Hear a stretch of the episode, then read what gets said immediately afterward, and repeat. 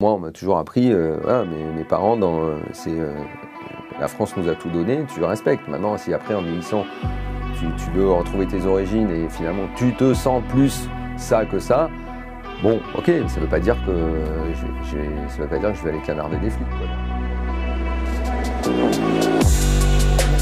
de manière générale, vous donnez plein d'exemples dans le bouquin, le, mépris euh, pour le sport et pour le foot en particulier, qui est très, euh, très propre à la France, très français.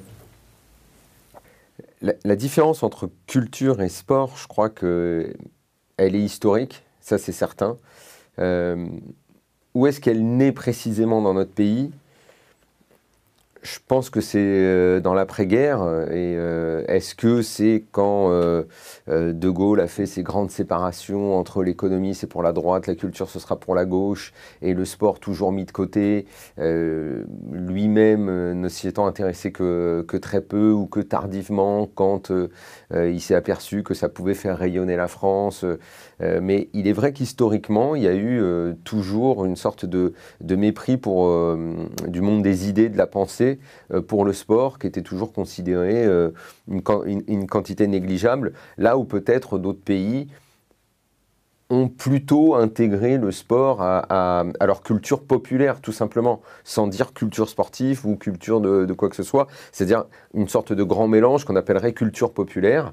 Euh, la France, effectivement, de ce côté-là, alors qu'elle avait des, grandes compétitions comme, comme le Tour de France, qui était vraiment une sorte de rassemblement euh, annuel euh, euh, autour d'un événement sportif. Mais bon, voilà, c'était peut-être encore une fois le Tour de France trop populaire pour le monde intellectuel, pour le monde des idées et, de la pensée. Cette différence, elle a, elle a pratiquement tout le temps existé. Tout le temps existé. Très peu d'écrivains s'intéressaient au foot. Alors évidemment, à chaque fois, dans ce cas-là, on me ressort... il y a deux, trois citations qui traînent. Euh, comme euh, celle de Camus, euh, tout ce que j'ai appris de la morale, j'ai appris dans le football. à chaque fois, je dis qu'il y en a deux, trois, mais c'est tout celle-là que je cite, parce que l'autre, j'arrive mal. Enfin, il y, en a, il y en a tellement peu. Enfin, à chaque fois, effectivement, il y a... Alors bon, c'est vrai que dans le livre, je raconte la fameuse histoire de la tête et les jambes, mais c'est juste... C'est pas que c'était acté, c'est juste que quand on regarde, moi, notamment, le sport dans mon enfance, j'avais vraiment l'impression que quand on disait qu'on aimait le sport, on était, on était bon à rien, quoi on ne pouvait pas penser à autre chose. Euh, euh, on, était, limité intellectuellement, on pouvait parler de, rien d'autre. Après, même en, grandissant, quand euh, j'ai commencé dans, le métier du journalisme, effectivement, si tu voulais être dans le sport, ah, il y avait ceux qui se battaient pour qu'on dise journalisme de sport et pas journalisme sportif petite nuance avec la particule, je ne sais pas pourquoi, mais bon. Euh, mais en tout cas, toujours est-il que c'est vrai que je le notais, en tout cas, qu'il y, avait, euh, toujours un petit peu de dédain pour ceux qui, pour ceux qui parlaient de sport. Il y a une sorte d'évolution euh, post-98, où en tout cas, là on en est sûr, on peut dater à ce moment-là le fait que le foot entre plus largement dans la culture populaire et où on n'a plus peur de dire qu'on aime le foot, euh, qu'on aime le sport. Mais, euh, mais bon, il y a toujours un petit peu ce, recul euh, historiquement, c'est vrai. J'ai entendu mille fois des histoires de Philippe Séguin qui disait qu'il lisait l'équipe en secret parce qu'il avait peur qu'on le voit avec ce journal dans les mains. Quand je bossais sur le bouquin, j'ai ressorti l'interview de Platini et Marguerite Duras je ne sais pas ce qui avait pris euh, à Libé d'organiser cette rencontre. Peut-être pour euh, mettre fin à la séparation. On avait euh, quelqu'un qui représentait le, monde des lettres et, la, star du foot à ce moment-là. Mais l'interview, elle est, elle est, enfin, c'est pas une interview, c'est un entretien croisé, mais c'est minable, quoi. Le pauvre Platini qui s'est foutu là-dedans, avec l'autre qui, clairement le, méprise quand elle lui parle on a l'impression qu'elle fait exprès de faire des phrases compliquées pour, pour, pour qu'ils la comprennent pas du tout. Ouais, je sais pas, voilà. Il y, y, a comme ça des choses, euh, des petits épisodes dans, dans, notre histoire qui, qui montrent qu'effectivement, il y a toujours eu cette, cette barrière. Euh. Et après, c'est vrai qu'il y a juste le dernier exemple, c'est euh, ça, ça m'avait beaucoup marqué, c'est quand Michel Sédou m'avait raconté qu'il voulait construire le stade à Lille et que, et que Pierre Moroy lui avait dit Ouh là là là le football à Lille, enfin le football c'est plutôt à Lens. À Lille c'est plutôt la culture. Hein. Et après, quand le stade a finalement vu le jour, euh, les socialistes à Lille se sont battus pour que le stade porte le nom de Pierre Mauroy. C'est quand même formidable, c'est quand même extraordinaire. Enfin. Est-ce que justement ce que vous venez décrire, l'absence de culture foot en France de manière générale, est-ce que c'est c'est un élément déterminant qui explique les raisons pour lesquelles la France n'est pas au niveau des autres championnats européens. Ce serait une fois que, enfin plutôt avant de parler de l'économie, euh, de comment on gère un club de foot, du recrutement, de la tactique, de la technique, euh, au tout début de la réflexion pour mesurer la différence qu'on a avec, avec, euh, avec les autres pays que tu as cités, effectivement, le défaut de passion chez ceux qui dirigent le football français, oui, ce serait la, la première des raisons. Quand on voit, même historiquement, le, manque de passion, de culture et de connaissance de l'histoire du foot euh, chez euh, la plupart de nos dirigeants, forcément tu te dis, tiens, comment veux-tu que ça marche si tu viens dans un domaine que tu ne maîtrises pas? Euh, Trop souvent j'ai entendu que les mecs disaient, moi j'ai réussi dans les affaires, le football après tout, c'est une entreprise, c'est un business comme un autre. Pas vraiment. C'est un, business, certainement. On peut considérer que le foot, euh, qu'un club de foot est une entreprise. Pourquoi pas? Le joueur serait euh, l'employé de l'entreprise traditionnelle, sauf qu'il y a quand même beaucoup de différences. C'est que le joueur est un employé qui est souvent plus payé que les, cadres et que les dirigeants, et qu'il euh, n'y a pas vraiment de syndicat ou de contre-pouvoir euh, si ce n'est euh, les gens qui viennent au stade, qu'ils soient structurés en tant qu'association de supporters ou en visiteurs libres. Et que, mine de rien, bah, il y a un petit peu des comptes à rendre à ces gens-là, parce que c'est eux qui participent à l'économie de, de, l'entreprise en payant des places, parce que ce sont, et à la fois, euh, toujours j'essaye de continuer cette analogie qu'on m'a trop souvent vendue entre le, club de foot comme une entreprise classique, c'est que le mec qui vient au stade est à la fois un, supporter, un consommateur, un client euh, et, un syndicat, c'est-à-dire quelqu'un qui est à l'intérieur et qui participe aussi de l'histoire du club.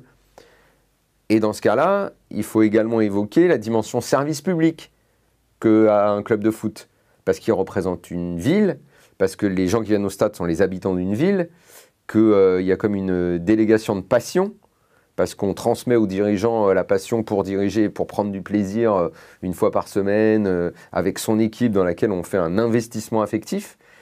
Donc on est au final assez loin d'une entreprise classique. Et quand beaucoup de dirigeants sont arrivés en disant ouais, bon, c'est une entreprise comme les autres, on va gérer ça, bon, bah, alors là, tu as l'employé, là, as... Et la plupart, au final, passer une, deux années de bons résultats, se cassent les dents derrière, soit parce qu'ils sont lassés, euh, soit parce qu'ils n'y arrivent pas, parce qu'ils perdent de l'argent aussi, parce que c'est très rare finalement, ceux qui ont réussi à faire de l'argent avec les clubs de foot. Euh, et tout ça, effectivement, fait que, euh, pour en revenir à la question initiale, ce défaut de connaissance par rapport à ce qu'est réellement un club de foot nous, a, toujours mis un petit peu en retard par, rapport aux autres. Mais il y a eu des échecs dans les, clubs également à l'étranger. Hein. Les mêmes personnes qui ont fait les mêmes erreurs. Mais si on doit prendre un exemple avec, euh, avec un pays comme l'Angleterre, où le foot dès les années 60 était totalement intégré à la pop culture, euh, le monde de la musique s'est mêlé au monde du foot, il y avait des passerelles de, tous les côtés, il y a eu pardon, chez eux une, grande euh, capacité à à mélanger la tradition et la modernité, le libéralisme économique et le, conservatisme des valeurs du, football, l'attachement, l'enracinement à, un club, à une région, à une terre. On a toujours vachement bien marié toutes ces, choses-là euh, en Angleterre. Euh, chez nous, beaucoup, beaucoup moins. Effectivement, on peut toujours considérer euh, que, ça ne vaut rien, que ça n'est qu'une défaite, que ça n'est qu'un match de foot, mais on ne va pas décider de, de, de, de, la passion des gens. Il y a certaines personnes qui considéreront que, je ne sais pas moi, telle ou telle activité, c'est moins important. oui, je veux bien croire que lire un livre, ça peut être plus enrichissant que d'aller au stade. Mais si la personne veut aller au stade, si sa passion, elle, est, elle, est, elle, est, dans le foot. Et puis surtout, encore une fois, on n'est pas obligé de séparer les deux. Dire un pays comme l'Argentine où la passion du foot est extraordinaire, le foot transpire de partout dans la société, chez les intellectuels, dans le monde des arts, euh, le, le, le, mélange existe. Alors, certains diront, ouais, mais c'est tellement passionné que ça vire à la folie euh, euh, quand il y a des rivalités entre clubs. Absolument, absolument. Mais il se trouve que c'est leur culture. On ne va pas se mettre à aller juger la, la, la, la culture des autres et à donner des leçons. Ce que vous avez écrit tout à l'heure sur le fait qu'un club représente une ville, j'ai l'impression que c'est vrai par exemple à Marseille, à Lens, à Saint-Etienne, dans quelques clubs, mais c'est pas le cas. Bah, si au fil des années, il n'y a, rien qui s'est construit et le club n'était pas important il n'y a pas eu d'histoire euh, euh, justement qu'on a raconté avec des dirigeants qui sont restés longtemps, avec des joueurs et, euh, aussi avec des résultats, parce qu'un club se construit aussi à travers des résultats et des aventures sportives qui ont fédéré des gens qui venaient au stade et qui vont se transmettre les souvenirs de génération en génération. Oui, on n'avait pas parce que, parce que le foot n'était pas extrêmement médiatisé, parce que on dans les autres pays, on avait plus de gens qui en parlaient, il y avait plus de médias qui s'intéressaient également au sport. Euh, nous, chez nous, euh, moi petit, euh, le foot passait très peu à la télé, il n'y a toujours eu qu'un seul quotidien de sport. on, est, quand même un pays, enfin, chercher dans, dans, dans, le Figaro, dans l'IB, dans Le Monde, les, les pages sport, bah, ça n'a jamais véritablement existé aller en Italie, en Espagne, en Angleterre, dans, des, quotidiens importants qui structurent la vie sociale du pays, vous avez des cahiers de pages sport. avec, des, plumes qui écrivent, qui réfléchissent à ce qu'est le sport, à ce qu'est le foot. Nous, chez nous, et là pour le coup, même encore aujourd'hui, vous avez une page de temps en temps, un petit article, le, Figaro confrontait des difficultés financières récemment. Le premier service qu'ils ont coupé, c'est celui des sports. Ils ont, tout bazardé. Donc, euh, évidemment que tout ça participe d'un environnement euh, qui n'est pas favorable à, à, l'évolution et, et, mais au fait de considérer que ça peut être important. Après, ça se répercute de partout. Après, pourquoi, pourquoi vous pensez qu'un joueur, quand il évolue en Ligue 1, sa première préoccupation, c'est de se barrer? Et quand il arrive à l'étranger, il dit euh, Ah, ici, la passion, c'est autre chose. Et puis d'un coup, le mec devient ultra sérieux. Alors qu'en France, il avait une attitude parfois un petit peu dilettante. Il arrive dans le club à l'étranger, il fait Ah, ici, c'est sérieux. Je vais être plus discipliné, je vais plus travailler, je vais plus m'impliquer. Parce qu'autour de lui, il sent, il sent, il sent qu'il y a une passion. Tout ça pour l'obtention de résultats et pour rendre le club important et se mettre en phase avec des supporters qui, eux, vont également juger que c'est important. Euh, dans leur vie quotidienne, bah, euh, ouais, ça, joue, euh, forcément. Moi, je me souviens de, de, Paoletta qui, qui, me racontait à l'époque au PSG, il disait, à une époque où, Paris avait de très mauvais résultats, et le problème ici, c'est que ça touche personne.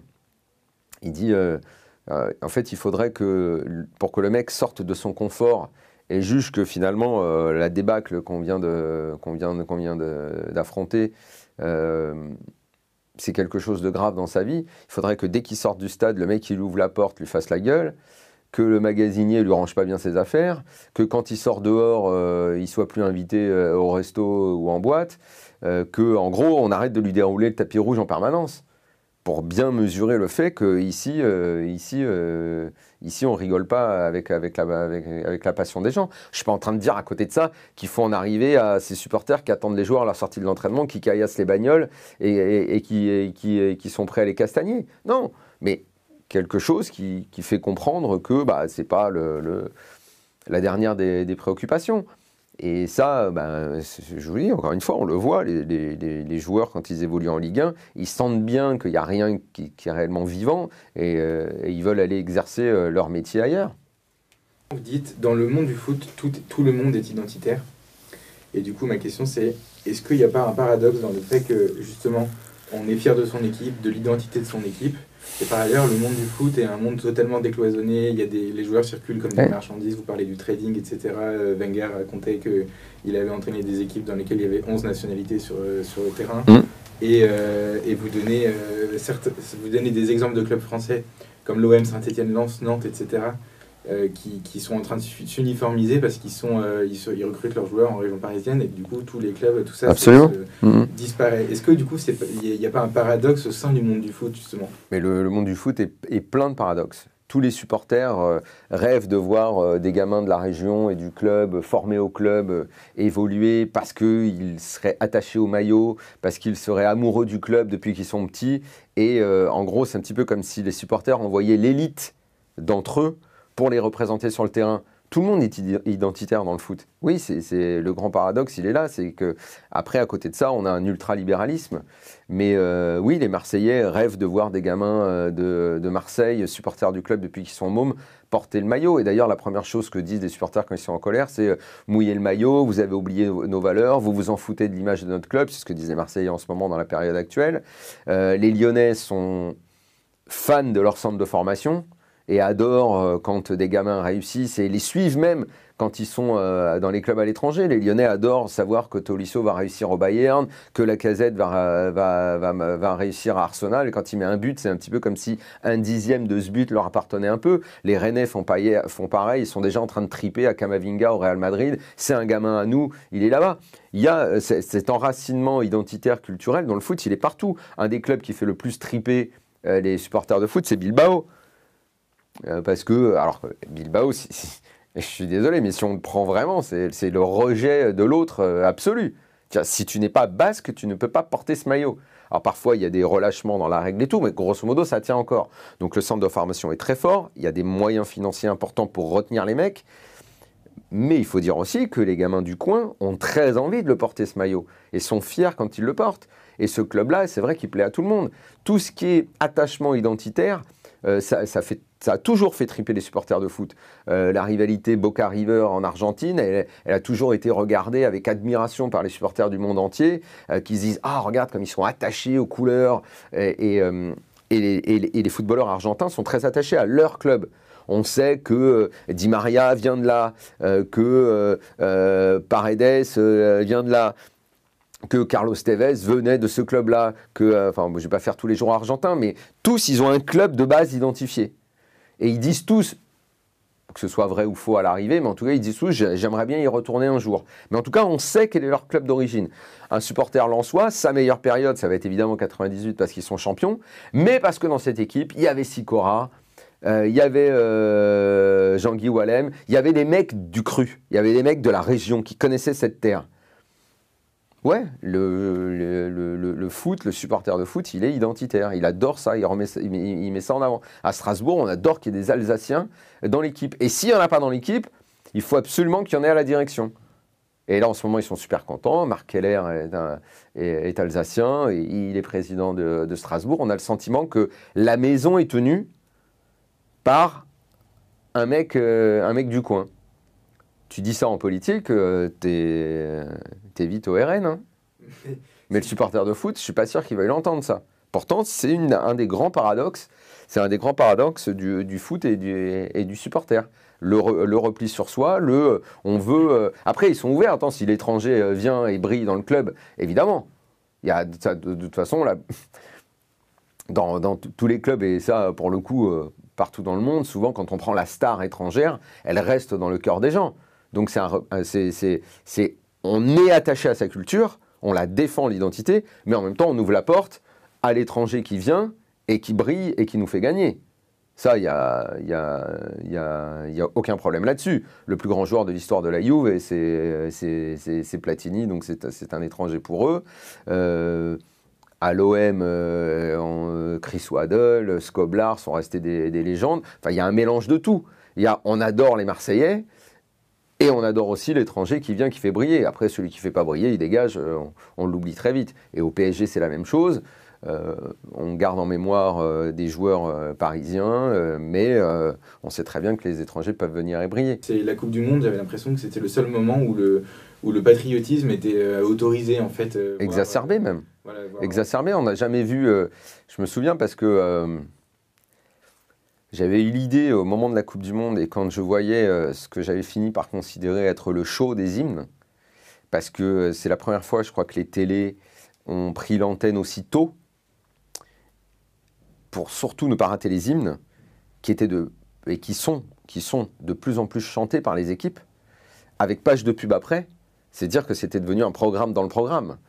Euh, comme en rugby d'ailleurs, où euh, le, fait de chanter les hymnes et donc d'affirmer ses valeurs patriotiques, euh, bah là d'un coup, c'était devenu quelque chose qu'on ne cachait plus, alors que moi je ne suis pas du tout en train de... Je, défends même pas l'idée qu'il faille. moi, moi j'avais des confrères qui disaient après tout, qu'est-ce que vient faire l'hymne avant un match de foot et tout pourquoi pas Je débat sans problème de, sujet. C'est vrai qu'après tout, pourquoi dans le sport, il faudrait qu'on chante l'hymne à plein poumon avant la rencontre pour se galvaniser?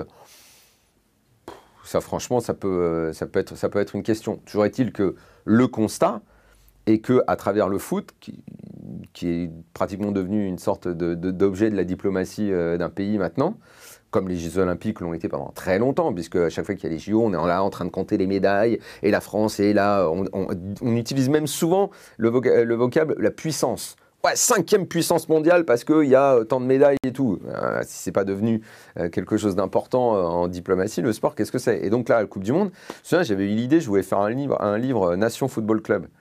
Tellement on voyait qu'à travers la Coupe du Monde, enfin le, le show des Brésiliens, c'était dingue. Euh, genre, on commence à chanter. Euh, bon, il avait commencé quand ils ont fait la Coupe du Monde chez eux, ça surtout, euh, en, en 2014. ils, chantent et puis ça se termine à capella, avec tout le public derrière. Voilà, si on n'est pas, dans, si pas dans un show, et donc on mettait le patriotisme en scène. Et là, on n'avait pas peur que, qu'on, exploite ça de façon politique. Quoi. Et en même temps, ce qui est bizarre, c'est que la Coupe du Monde, c'est à la fois ce grand moment patriotique et en même temps c'est un peu la grand-messe du multiculturalisme quand même pour certains aspects. Euh, par exemple la, Belgique en 2018, je m'en souviens qu'ils avaient, un entraîneur espagnol, il y avait Thierry Henry et du coup ils parlaient anglais entre eux. Donc il y avait une équipe dans laquelle il y avait... Euh, ouais mais c'est plutôt rare. Ouais mais c'est plutôt rare. Il y a, si tu prends toutes les sélections... Euh, hmm, les entraîneurs sont souvent issus. Faudrait, faudrait calculer, mais L'Italie, c'est un Italien, l'Espagne, c'est un Espagnol, les Anglais, c'est un Anglais. Ils ont eu, ils ont eu, les Anglais ont eu des sélectionneurs qui n'étaient pas du pays. Malgré tout, euh, les mecs qui jouent sont, du pays et représentent le pays quand même. Il peut y avoir des entraîneurs comme ça, parfois, de façon épisodique, qui sont des entraîneurs étrangers qui dirigent des sélections qui ne sont pas de leur pays, mais grosso modo, on a quand même des mecs qui, c'est plutôt l'inverse. Ça, ça va être un très très très très long débat, ça, si on fait euh, sur l'assimilation. Là... Non, justement, je pas le débat sur l'assimilation, mais je vous demande... parce que j'ai arrêté d'y croire, en fait. Bah, Alors que c'était quelque chose euh, que j'ai très longtemps défendu, mais bon. effectivement, on aurait pu faire un... on peut vous organiser un débat avec Zemmour si vous voulez à l'occasion. Ouais, parce que sur ce point-là, je diffère complètement de, de, de lui. Je pense qu'il une sorte de, politique idéalisée, mm. fiction, euh, à croire quelque chose qui en fait n'a jamais véritablement existé. Ou alors qui s'est heurté au nombre. Bah ça, il serait d'accord avec vous là-dessus. Hein. Parce qu'au bout d'un moment, tu ne, tu ne... après, je suis pas très fort en physique-chimie, mais au bout d'un moment, tu peux pas assimiler quand... Euh, donc tu dois, tu, dois changer de, tu dois changer de politique, parce que de toute façon, euh, tu es, face à une société qui a complètement évolué, une sociologie qui est différente. Mais ça, il est d'accord avec vous, il le dit. Et, la, et, l'assimilation, euh, moi-même, moi je suis un enfant de l'immigration, première génération, on m'a changé mon prénom, est-ce que ça m'a enlevé mes racines? Est-ce que ça m'a coupé de mon pays d'origine? euh, j'ai euh, petit euh, globalement plutôt été pour la France. Pourquoi en vieillissant, je suis plus pour l'Italie que pour la France? C'est un des grands mystères que je me suis toujours posé. Une grande question. Pourquoi en vieillissant, finalement, on, on, revient toujours à sa, à sa, base, à ses origines on se, Je sais pas, comme si on était pris par une nostalgie de l'enfance, du passé. Et puis à un moment aussi, dans, dans, ce discours de l'assimilation, il y a dans les années 60, 70, ceux qui arrivaient, ils retournaient très rarement sur leur terre. Tout simplement pour un motif économique. Il n'y avait pas l'argent, on ne prenait pas l'avion facilement, on ne regardait pas la télé, les programmes du pays d'origine. Euh, ma mère, quand la parabole est arrivée, elle était, euh, déjà plus, plus jeune, mais comme par hasard, quand elle a eu, bah, elle s'est mise de nouveau à regarder euh, la télé italienne et tout, comme s'il y avait eu un basculement, alors que pendant 10-20 ans, elle était devenue française. Et puis hop, il y, a eu, le retour. Donc finalement, l'assimilation, elle s'est heurtée euh, au développement économique, hmm. quelque part à la mondialisation. Donc Zemmour, il peut dénoncer ça, mais il, va faire quoi en fait? On va faire quoi? Tu, ben, C'est compliqué quoi, de, revenir, euh, de, revenir en arrière. Donc tu es plutôt obligé de faire un constat différent et d'adapter ta pensée et, et, la façon dont tu vas régler les problèmes. Parce que tu vas pas euh, d'un coup euh, dire à ah bah, tous ceux qui sont d'origine étrangère, arrêtez de nous emmerder. Bah ouais, mais moi je suis dedans, on est plein. Il n'y a, pas, il a pas que il a pas qu'une forme de, comment dire, euh, d'immigrés qui sont touchés par ça. On est mm. plein. Les Portugais, c'est la même chose. Ils restent très attachés à leurs origines. Nous, les Espagnols, euh, beaucoup.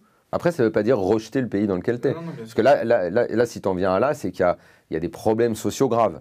Et qu'il y a un truc qui s'est cassé à un moment et que tu n'as pas su euh, réellement affirmer l'identité de ton pays pour, pour la faire respecter.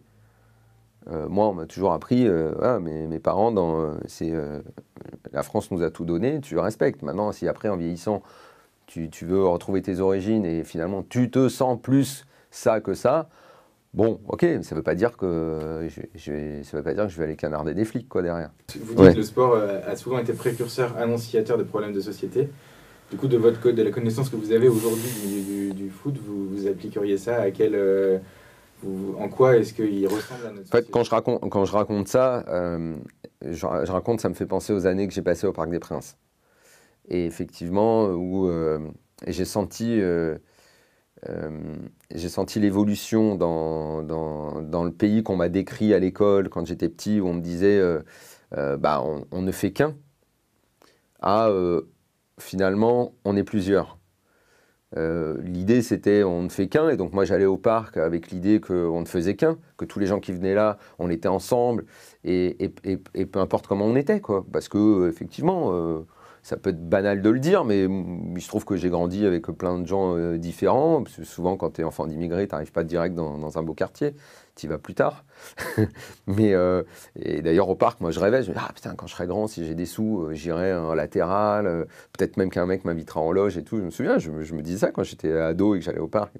En attendant, j'allais en tribune populaire et c'est vrai qu'au parc, je l'ai senti parce que j'ai fait un peu toutes les tribunes. Et le communautarisme, j'ai senti monter à bloc, quoi c'est comme je raconte dans le bouquin, euh, c'est au Parc des Princes que j'ai entendu pour la première fois euh, salle français. Et c'est au Parc des Princes que j'ai entendu pour la première fois euh, des insultes racistes quand, quand je traînais à Boulogne. Et c'est vachement. c'est choquant. Parce que moi, j'y allais, c'était ma construction d'adulte. Et je me disais, oula, là, on est en train de se séparer. Là, il y a plus, là, je peux plus y aller avec ce pote-là. Euh, mais euh, si je vais là, c'est pareil.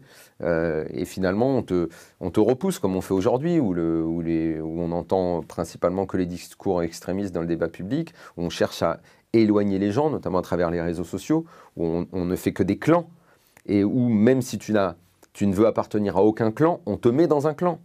Comme moi, si, si je critique Verratti, personne ne dit rien. Enfin, je me fais insulter, mais pas sur des motifs identitaires. Mais si je critique un joueur rebeu, je suis raciste immédiatement. À chaque fois, je réponds, mais Verratti, euh, on est compatriotes, quoi. Euh, j'ai le droit ou j'ai pas le droit? Ah non, là, c'est juste parce que tu l'aimes pas. Ah d'accord, ok, très bien.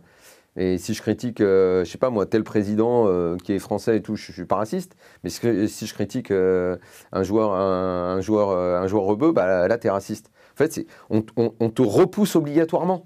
On t'enferme on t'enferme dans des clans. Et la France, aujourd'hui, elle est en train de devenir ça. Et ça, je l'ai vu euh, au début des euh, fin des années 90, début des années 2000 au Parc des Princes. Je l'ai senti à mort, ça. Après, j'y allais plus en tant que supporter, parce qu'après, je suis devenu journaliste, donc euh, j'étais observateur. J'avais encore quelques contacts au sein des assos de supporters, tout ça. Il y, a, eu un point de rupture, clair, net. Là, j'ai senti que ça allait être la guerre. D'ailleurs, ça a été la guerre entre, on va dire, la tribune, euh, la tribune euh, blanche et la tribune euh, multi en face. la, séparation, elle était claire, nette. Il n'y avait, y avait aucun retour en arrière possible. Et ça s'est très très mal fini. Le parc a explosé. Ils ont, il y a eu le plan Le Prou qui a, mis tout le monde dehors. on, a, senti, enfin moi perso, le communautarisme, dès, la, fin des années 90, En plus, ça suivait le fameux slogan Black Blanc Beurre. Et, au Parc des Princes, je voyais bien que ce pas du tout comme ça ce qui était en train de se passer. Le, je passe sur le. Comment dire J'ai appelé ça Racaille Football Club, mais vous avez écrit Racaille Football Club en 2012, je crois. Ouais, 2013. ouais. 2013. Mm. Mm. Comment, euh, comment est-ce que vous savez comment la situation a évolué depuis que vous avez fait ce constat dans le football français de manière générale? Bah, le contexte à l'époque, c'est qu'on parlait, euh, le, mot qui était le plus employé dans le foot pour euh, décrire les problèmes qu'avait notre football, c'était post-2010, c'était en gros le comportement des joueurs. Euh, le je m'en foutisme généralisé, je m'en fous, du, fous du club, des valeurs du club, je pense qu'à ma gueule. Bah, moi, j'ai toujours lié ça à ce que j'appelle. alors, le problème de, de Rakai, c'est qu'à chaque fois, au lieu de comprendre que pour moi ça décrivait une mentalité, on rapprochait toujours ça d'une couleur et d'une origine. Et j'avais beau expliquer sans arrêt qu'il pouvait y avoir une distinction, parce que pour moi, par exemple, un joueur comme Jérémy Ménez était une sorte de prototype de, mon Racaille Football Club, et que je sache, euh, en couleur, il ne correspond pas à ce à, quoi on, euh, ce, à quoi on veut sans arrêt me, raccrocher quand, on parle de ce livre-là. D'ailleurs, tous ceux qui l'ont lu vont bien plus loin que le, que le, titre et ont bien compris que je parlais également euh, des, euh, des, dirigeants et euh, du, du, football français qui se comportaient également comme ça. En fait, c'était une sorte de, de, tout business. De, pour résumer, ce serait ce qu'on voit dans les clips de rap, c'est-à-dire ou dans la pub Paco Rabanne, le million là. C'est en gros la belle voiture, la gonzesse et, et, la bague en or ou, le billet là, de la taxe de luxe du Monopoly. Ouais, bah on, a, on, a le droit de pas, on a le droit de pas aimer ces valeurs-là comme euh, fondatrice euh, d'une société. Euh, dire, la femme objet, la voiture comme attribut de, de, de, la réussite et, et, le, et, le, billet qui va tout acheter. Bon, c'était grosso modo ça que, que, que, je dénonçais. Avec le temps, la façon dont ça a évolué, pas en bien, dans le sens où effectivement le joueur continue, et ça je pense que c'est le principal problème de l'évolution de nos clubs et des joueurs, euh, ils se sont tous repliés sur la carrière individuelle. Ils ont tous compris comment fonctionnait le, business de nos clubs, qui de toute façon a été euh, est, bâti aujourd'hui sur les droits télé et le trading des joueurs. Donc, c'est comme si c'était devenu euh, institutionnel. Le joueur de foot ne va plus vouloir intégrer le, club français pour y réussir, mais il le voit comme un marchepied pour poursuivre sa carrière ailleurs. Donc, il est plus réellement attaché. Le, petit Marseillais, son rêve, c'est plus de jouer à l'OM, c'est de rapidement euh, signer un contrat pro euh, ailleurs, c'est-à-dire là où il y aura plus d'argent. Et le Parisien, c'est la même chose. Et il y en a beaucoup, hein, des gamins au centre de formation du PSG. Et on a eu les exemples euh, cet été, par exemple, de Kouassi ou d'autres, où tu te disais, je sais pas, si j'avais été dirigeant il y a 5 ans, je me disais, bon, le gamin, obligatoirement, il va arriver de jouer au PSG. En plus, le PSG, ça fait rêver, ça marche et tout. Aujourd'hui, les agents ont compris le business, les joueurs sont pas cons. Euh, ils savent en plus, bah, la plupart viennent quand même de milieux défavorisés. Ils ont compris qu'ils pouvaient, parce que c'était un ascenseur social euh, important, ils pouvaient s'en sortir grâce à leur réussite euh, dans, le football. Et signer dans le club de, base, celui qui t'a formé, c'est même plus une priorité. Et là, j'ai envie de dire, le, le, problème, c'est pas le joueur. Moi, j'ai longtemps tapé sur les joueurs. Le problème, c'est le système. C'est les clubs qui l'ont construit ce système-là. C'est les présidents qui, à force, à la limite, il y a dix ans, je pouvais les comprendre. Quand ils se plaignaient, ils disaient Ouais, mais le joueur, il respecte plus les valeurs, il a plus le bon comportement.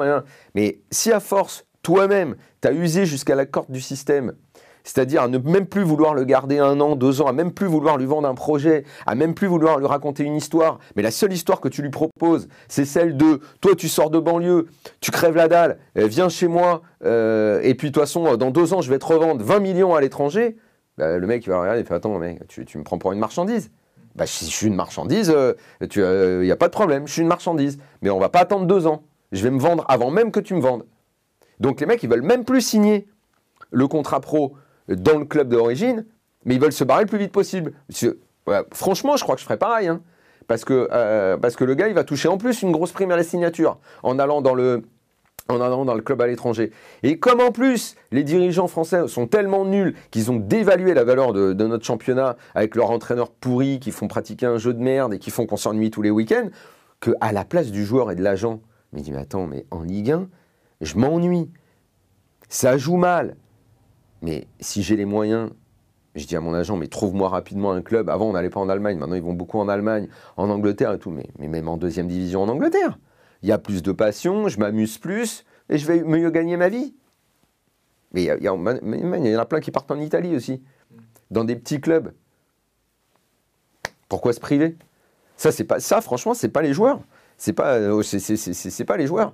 Moi, je, je, plus sur la mentalité des joueurs. Sur, en plus, euh, sont arrivés un tas d'autres problèmes qu'on est incapable de régler. Euh, ouais, la force de l'entourage, elle peut être dure maintenant autour des joueurs. Il peut y avoir les mecs, il y en a, je comprends qu'ils veulent se barrer du quartier parce qu'il y a pas mal de raquettes.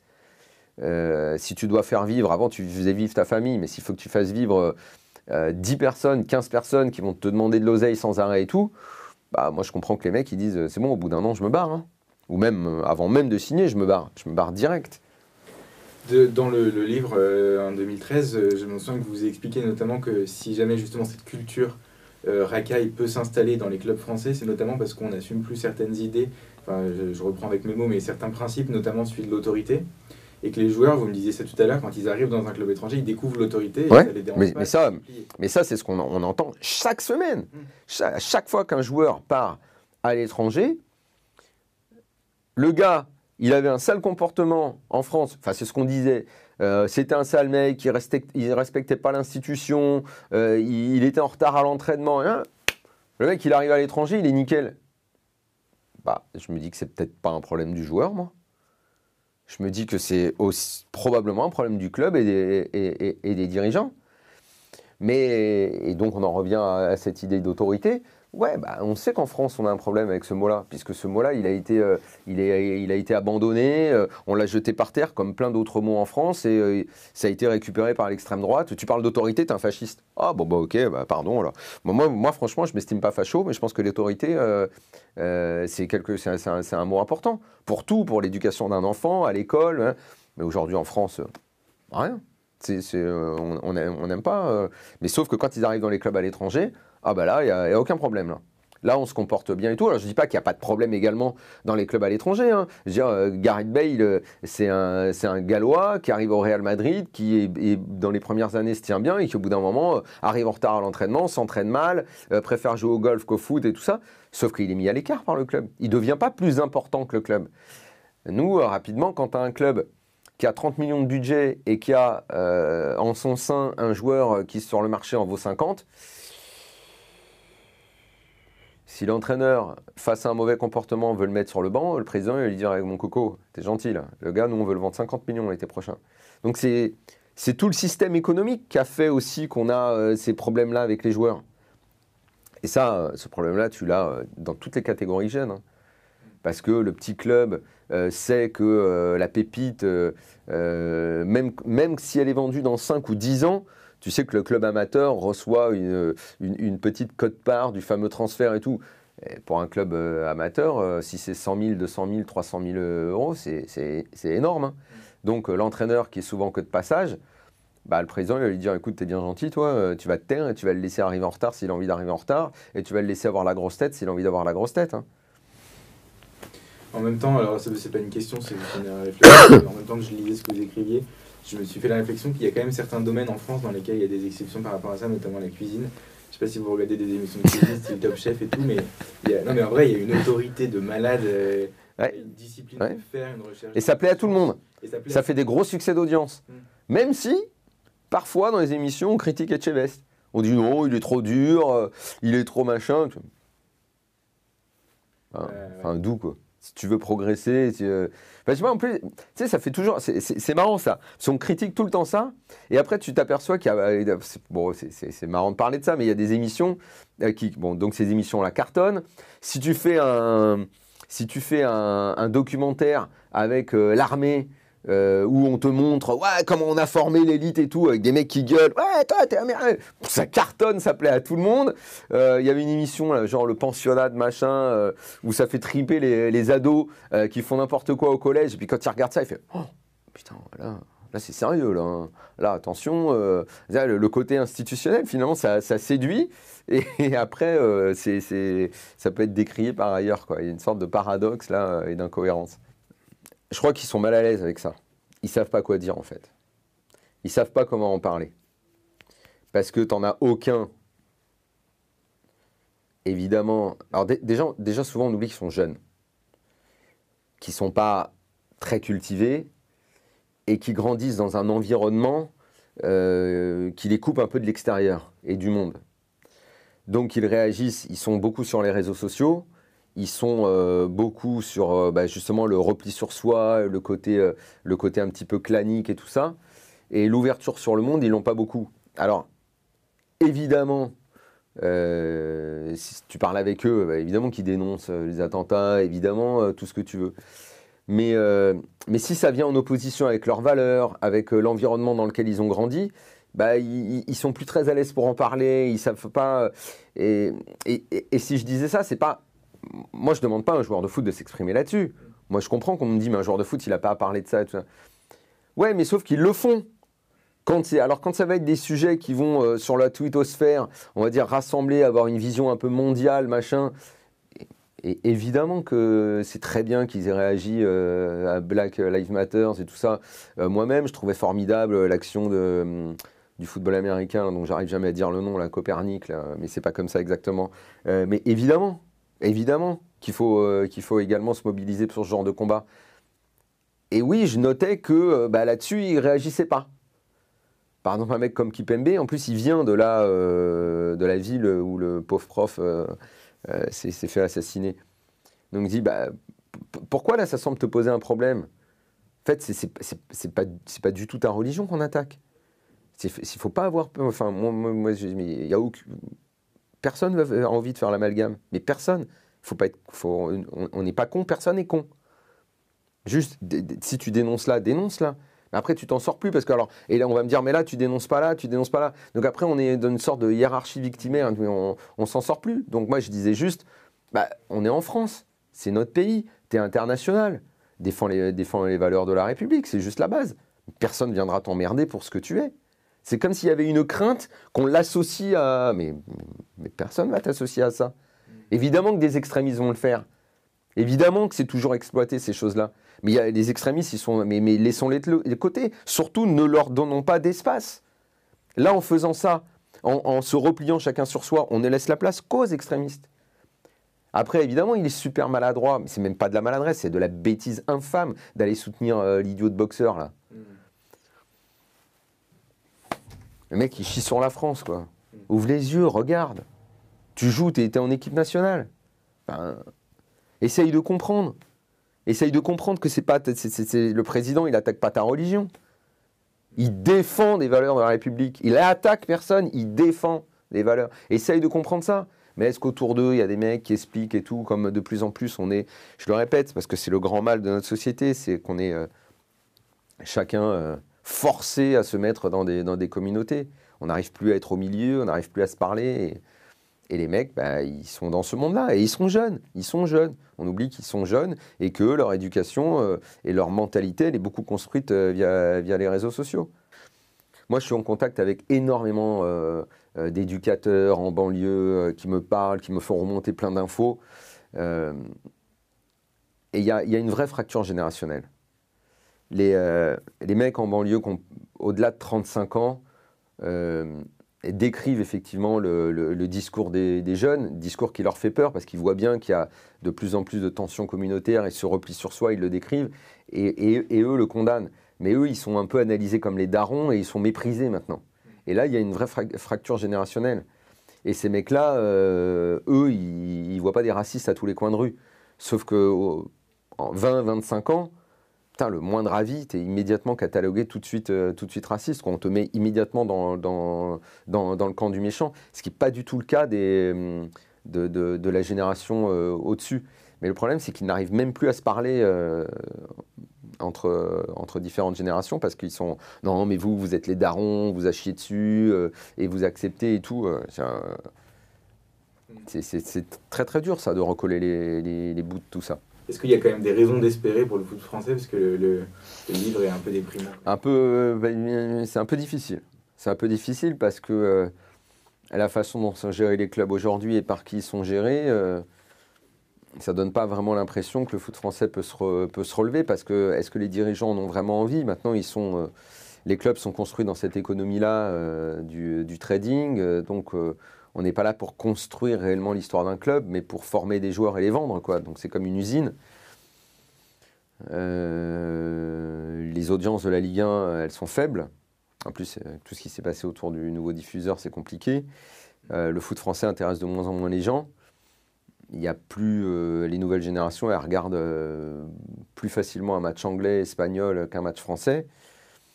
Quand on sait que toutes les discussions aujourd'hui au niveau du foot international portent sur la création d'une Super League, euh, le, foot au niveau national, il, a plutôt tendance à reculer. Et forcément, la Ligue 1 va perdre du terrain. Les droits de la Ligue 1 de diffusion vont baisser inexorablement, toujours plus. Donc forcément, il y aura encore moins de qualité, encore moins de joueurs qui partiront encore plus vite. Non, la Ligue 1, je ne lui vois pas un avenir euh, vraiment reluisant. Ça ne me paraît pas possible. L'analyse économique de, notre championnat ne peut pas, peut pas nous faire croire que ça va s'améliorer. À part peut-être ponctuellement comme ça, mais sinon... Bon bah on va rester abonné à RMC Sport. Merci. Merci.